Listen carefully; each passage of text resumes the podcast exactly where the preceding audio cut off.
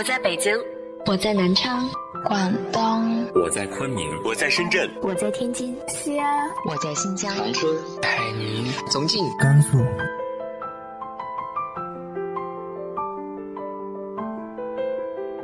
这里是 FM 幺八零八四，昨天的你的现在的未来，我是主播背着吉他的蝙蝠女侠。无论你在哪儿，这里都有我的温暖等你。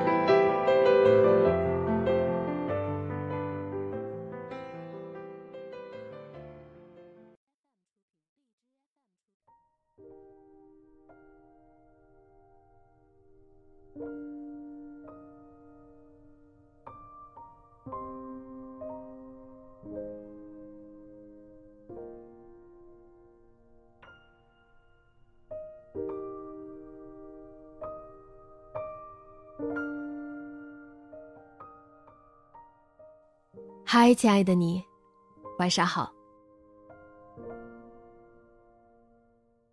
或许我们每个人都在不同的酸甜苦辣里付出着一样沉重的努力，只希望你所有的努力都可以得到回报。今天和大家分享的文章来自于豆瓣作者沈十六。可以慢，但不能停。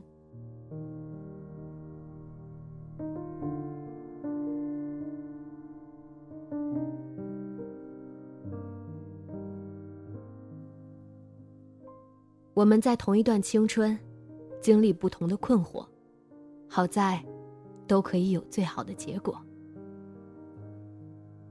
我们大学有个小代班主任制度，学院挑选几个平时听话、爱学、愿跑腿的大二学生，分配到新生班级给辅导员帮忙。当时我负责新闻三班，像带成年孩子一样查寝。点名和答疑解惑。新入学的大一学生，脸上都泛着暑假还没挥霍干净的荷尔蒙，像早市上鲜活的小龙虾，挥着两对鳌爪，四处亮相问好。军训过后的迎新晚会是新生们的大事，临近中秋，学院还准备了月饼，我跟辅导员一起在班里给新生发月饼。辅导员想着活跃气氛，就让同学们随便说点什么。那是我第一次注意到学妹。她有些微胖，脸色偏黄，穿着一件干净的白色 T 恤和一条黑色长裤，短发，戴眼镜，神情有些不自然。但她走到讲台上，很用力的介绍。我叫某某某，来自甘肃会宁，就是红军长征会师的会宁。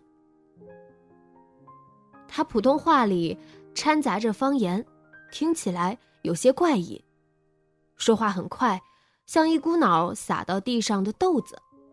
但说着说着，他就哽咽起来。能来上大学，我很开心。不过。我挺想家的，我们那里中秋会有很多果子吃，月亮又大又圆。我就是有点想家。他说完，就主动隐匿到角落里，继续看着闹哄哄的教室中央。那些笑声、歌舞、吉他独奏，似乎都与他隔着一堵玻璃。他能看见。听见，却无法加入其中。活动散了之后，我叫住他，拉他到我宿舍聊聊。他穿着凉鞋，踢踏踢踏的走在我身后，一双干净的眼睛，充满迷茫。那一天，他告诉我，他们家四个孩子，父母老实本分。一辈子勤勤恳恳的过日子，种地、做工、放羊、喂猪，供养他们念书。姐姐已经出嫁，妹妹在读大专，弟弟快升高中了。他是家里不太赞成上大学的那个。父母渐渐老了，想将他留在身边。父亲劝他不要到天津，在兰州读个大专，早早毕业了，找找亲戚家的关系，留在那里，做份清闲且安稳的工作，又能随时看顾家里。但学妹不想一辈子就像一匹马，只能被拴在家门口的槐树上。他想去看看外面的世界，看看书本和电视里那个光彩夺目的世界。父亲不给他学费，他入学前的暑假就在一家饭店里打工赚钱。一天十小时，上菜、撤桌、招呼客人，忙起来昏天暗地。他伸出手给我看，指着手掌上。刚刚要结痂的几个地方，跟我说。端盘子也磨手心，刚出泡的时候，我拿针挑破了，里面的水一出来，空气粘着肉，挺疼的。整整两个月，他赚了四千五百块钱，他一天也没休息。又一个人拿着录取通知书去教育局申请助学贷款，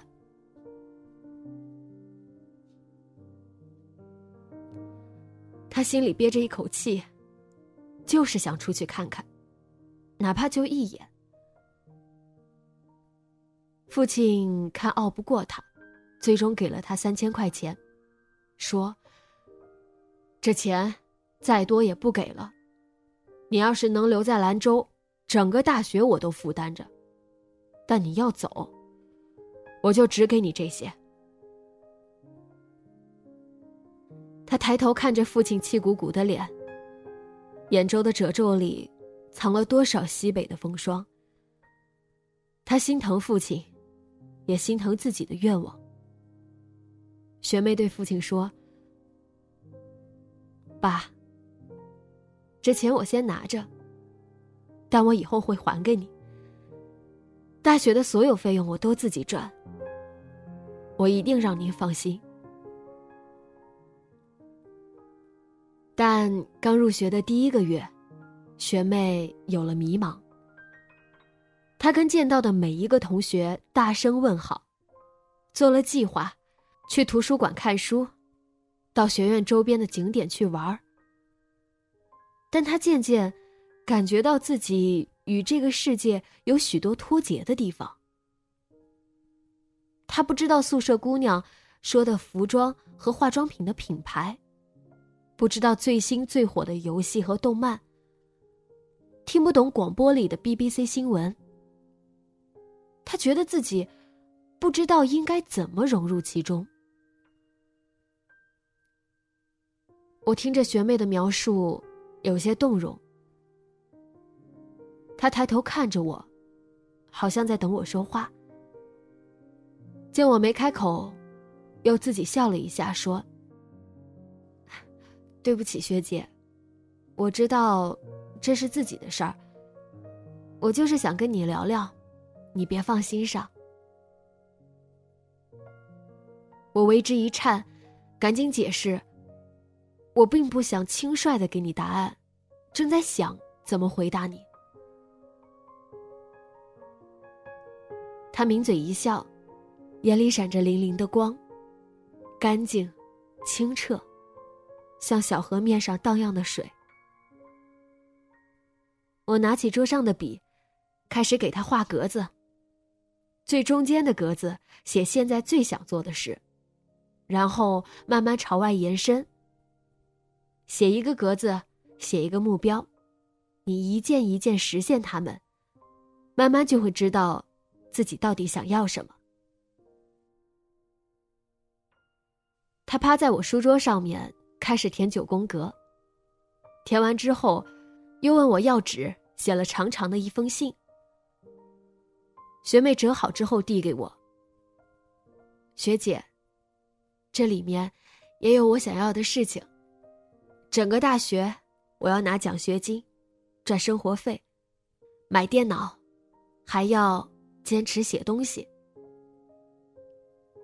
我看着他笑了笑，知道他已经好了许多。那段时间，我正参加一个儿童自闭症机构的志愿者。周二下午、周三上午都会过去帮忙，所以很少遇见学妹，只是偶尔在线上聊几句。得知她周六日都去兼职，做过家教，发过传单，还做过推销员。她从不说累，只是说又遇见了几个人，他们如何帮助她。待他很好，诸如此类。他这么忙碌，我很担心他的学习情况。期中考试的半月前，我专门找他谈话，想提醒他不要忘记了学习，毕竟这才是上学时的重心。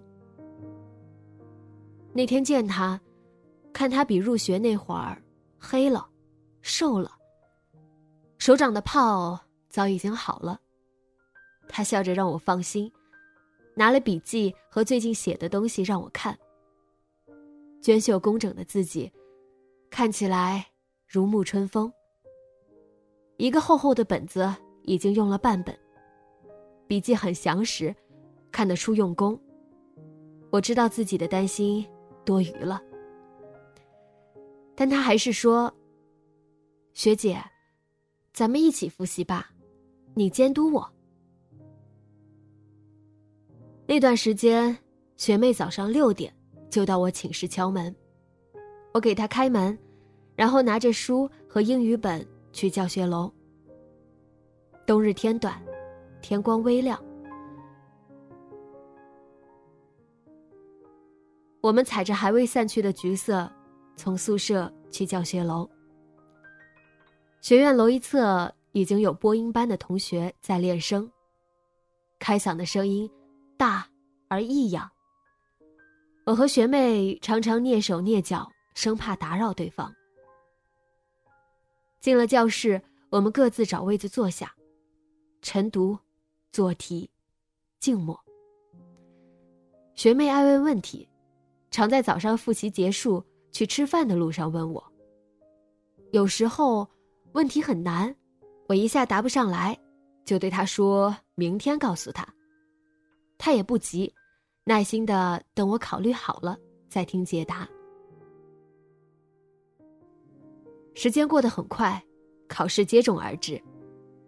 成绩下来的时候，他年级前三，很顺利的申请到了当年的国家级奖学金。作为一个旁观者，我总觉得他过得很辛苦，周六日很少休息。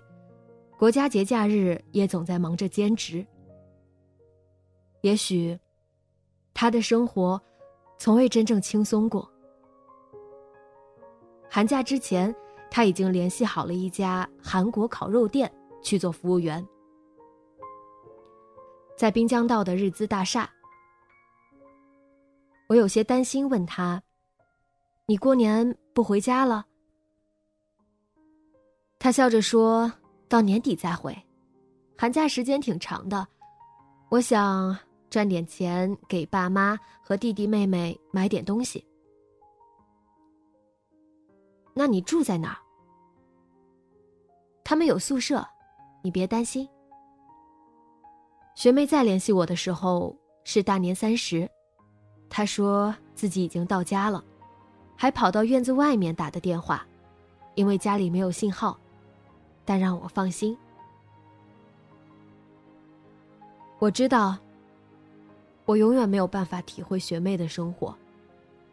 她来自全国最贫困的县区，需要自己负担学费和生活费。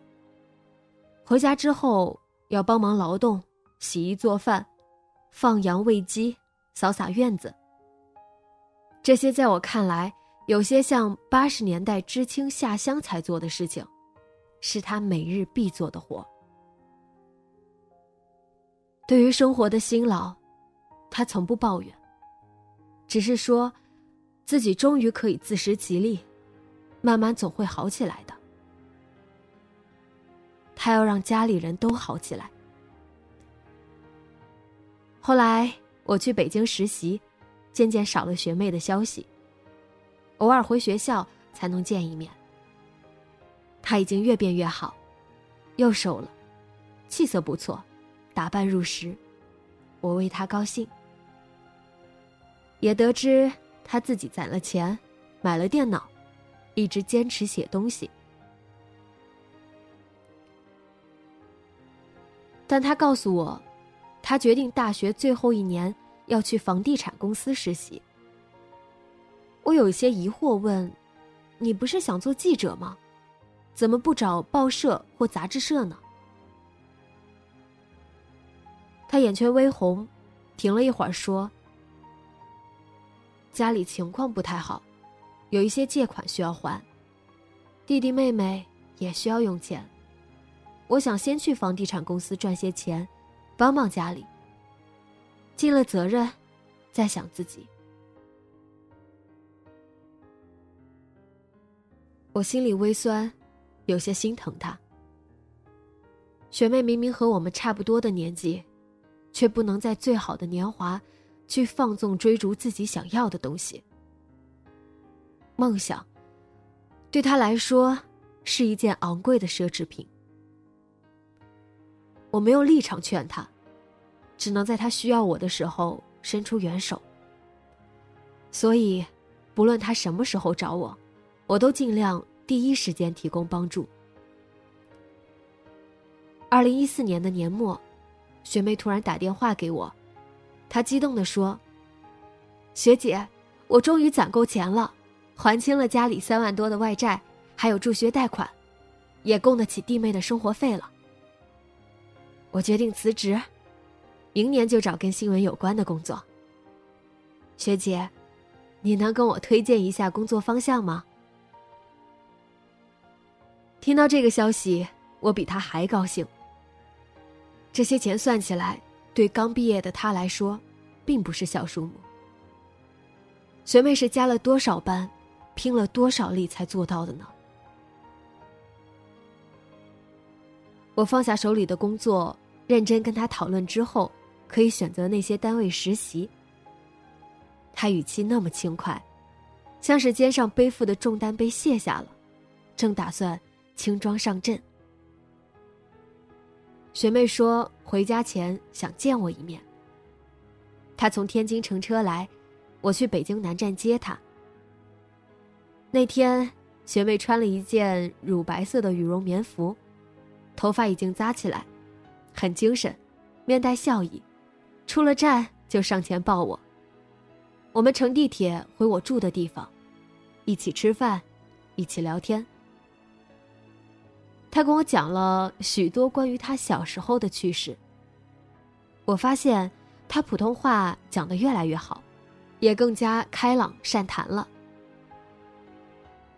学妹的老家在会宁，西北高坡，荒凉寂寞，干燥的风，土黄的山，是出志怪故事的地方。他小时候跟男孩子似的，总跟村里的男孩一起玩。五岁就爬坡放羊，常爬树摘野枣。一群毛孩子偷了东家的西瓜，摸了西家的柿子，被家长知道了就一顿熊揍。他说：“学姐，你要去了我们那里，一定会害怕。我们从小爬山，经常能看到一些骨头，有动物的，还有人的。有次我带我弟钻洞穴。”他们那里还有好多天然的洞穴，那时候个头小，缩着身体就能爬进去。那次我一进去就看到四五个骷髅头，把胆儿都吓坏了。但我没出声，骗我弟也进来。他看到骷髅，哇的一声就哭了，我哈哈大笑。然后我俩就撺掇着村里其他小孩来钻洞，他们都吓得不轻。我在他的叙述里。看到了一个完全不同的学妹。那么活泼自在，仿佛如水的游鱼，能够在我们不熟悉的环境自如的呼吸。那是她的世界，那样淳朴、自然。学妹跟我说，学姐，你一定要去一趟我家，我爸妈都知道你，他们一定会杀一头羊来招待你，还会把平时收起来的好东西拿出来给你吃，用我们村接待客人最高的规格款待你。”我笑着答应他，有机会就会去。那天，我们聊到很晚，凌晨才睡去。他躺在我身边，睡得那么好。也许是因为他知道，他有不用惧怕未来的能力。第二天送他去西站，让他到家给我打电话。他安全到了家，但跟我说去报社实习的事儿得朝后推一推。他母亲的膝盖受伤了，劳损，大概需要动手术，学妹需要去医院照顾。弟弟明年要高考，但贪玩，不认真学习。他爸爸让他租个房子陪弟弟高考完，今年七八月份再找工作。我听他说完，心里有些难受。为什么一定要依赖他呢？学妹也有自己的人生要过呀。他很自然的对我说：“学姐，再过半年，我就能做自己想做的事儿了。你知道我有多羡慕你吗？你想去西藏，努力赚够路费就行。但我还要考虑下学期的生活。你想去北京做杂志？”连老师推荐的报社实习都可以推掉，立刻赶去北京。但我实习还得想想家里。你在旅游杂志工作，从四川到大同，从南京到重庆。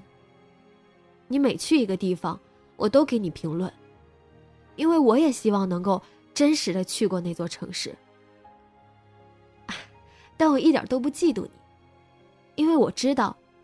只要自己努力，接下来的日子，我也可以像你们一样。他说的我热泪盈眶，隔着时空痛哭起来。也许你会觉得学妹很平凡普通，但我为能认识她感到骄傲。西北的风沙。吹过他干瘪的家境，但给了他丰盈而坚韧的精神。那些经受过的辛苦，使他变得坚强而独立。出身的环境不会阻碍你努力的程度，自身的相貌不能决定你变好的决心。只要你愿意努力，总有一条路，可以到达你想去的地方，成为你想成为的自己。一个人的美丽，可以由内而外，亮足如春草夏叶的内秀，足够让人脱离俗气。我知道，学妹正在越来越美。